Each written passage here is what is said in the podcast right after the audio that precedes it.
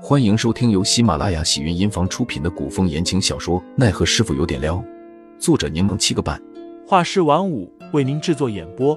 一场古言爱情、官场恩怨的大戏即将上演，欢迎订阅收听。第九十一章：夜半闯入上。天色未暗，华灯初上，繁华的街道上灯火通明。杜潇潇正在饼摊前买饼。却见前方传来呼喝声与狗吠声。只见六个身着监亭司官服的暗卫正在驱散人群，有两人拉着铁链，铁链拴着之前秋猎时看到的那两只黑色猎犬。两只黑狗呲着牙，朝着挡在前面的人狂吠。行人四散而逃，纷纷退让。杜潇潇微微皱眉，听得卖饼的掌柜小声嘟囔着：“造孽啊！现在就连狗都高我们一等了。”一旁的人小声附和道：“可不是，听说前几天这两只恶犬经过张屠夫的铺子，直接去扑咬猪肉，结果连张屠夫一起咬了。他家婆娘拿刀拼命，差点也被咬死了。”杜潇潇听完，忍不住问道：“那后来怎么样了？”那人小声回应道：“还能怎么样？听说赔了点钱，这事就不了了之了。”见监亭司的人走近了，那人便闭了嘴，麻溜的付了钱，拿了饼就走。杜潇潇往旁边让了让，待一行人走远，冷笑了声道：“两只狗竟然都能这么嚣张。”饼摊老板见杜潇潇长得俊俏，忙嘘了声，提醒了他说话注意。他悄声道：“听说这两只狗是吃生肉的，之前可吃过人呢？”吃人？杜潇潇骇然。饼摊老板点头，可不是，他们监亭司是什么地方？被抓进去可是九死一生啊！听说有的犯人直接被丢进狗圈，当做恶犬的盘中餐了。杜潇潇一向喜欢小动物，特别是猫猫狗狗，但对于这种恶劣的吃人动物是半分好感都没有的。难怪上次他想逗弄两只狗子的时候，拉狗的那个监亭司暗卫提醒他说狗子凶猛，会咬断人的手掌。杜潇潇本准备回去，想了想，又转头往恶犬离开的方向走去。杜潇潇，凌寒的声音在身后响起，拦住了杜潇潇的脚步。凌寒眸光深沉如水，声音不冷不淡：“这么晚了不回去，还准备去哪儿？”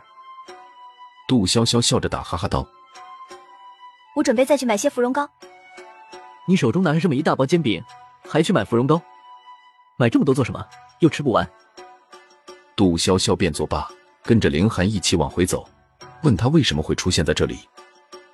凌寒答道：“刚刚去香雅楼饮茶去了，出来转了一圈，正巧碰见你。”杜潇潇又问：“那你刚刚有没有看见那两只大黑狗子？”嗯。凌寒点头。杜潇潇将饼摊前听到的事情告诉了凌寒，他愤愤不平的说道：“张启忠好歹也是朝廷官员。”即使他的狗不是人，但也算是他的下属吧。他纵容下属重伤他人，竟然只赔了些钱，对狗不做任何处罚，这也太过分了吧！过分。凌寒哼笑了声。监亭司是什么样的地方？脱离三省六部之外，直属皇城，除了天子，其他地方都不敢管。你难道要为这两个素不相识的人出头？我知道自己管不了。杜潇潇嘟着嘴。我也没说还要管，只不过心里觉得不舒服。这世上有很多不平之事，都会让人心里难受不舒服，这也是没有办法的事。凌寒声音温和，叹息了声：“潇潇，不要乱来。”杜潇潇嘿嘿的笑笑：“你怎么知道我要乱来？”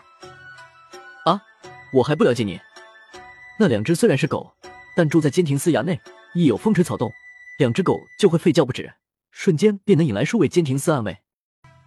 我也没想怎么样，就想着能不能给他们喂食，下个毒什么的。杜潇潇说着，咂了咂嘴。可是上次我就发现了，他们不吃陌生人投喂的东西。凌寒戳了戳杜潇潇的脑门：“你这小脑瓜子，别乱想了，快点回去，一会儿天要黑透了。”晚间，杜潇潇想起那两只恶犬和张启忠，就翻来覆去的睡不着。他心中汹涌的情绪太过激烈，实在承受不住，又拖出了床底的箱子。杜潇潇拿出一壶酒，光着脚走到窗边，打开窗户，被冷风一吹，心里的躁郁消散了几分。屋内没有燃灯，但外面的月亮很大，清辉铺满整个院子。静谧无声的院子里，忽然传来一声瓦砾的声响。听众老爷们，本集已播讲完毕，欢迎订阅专辑，投喂月票支持我，我们下集再见。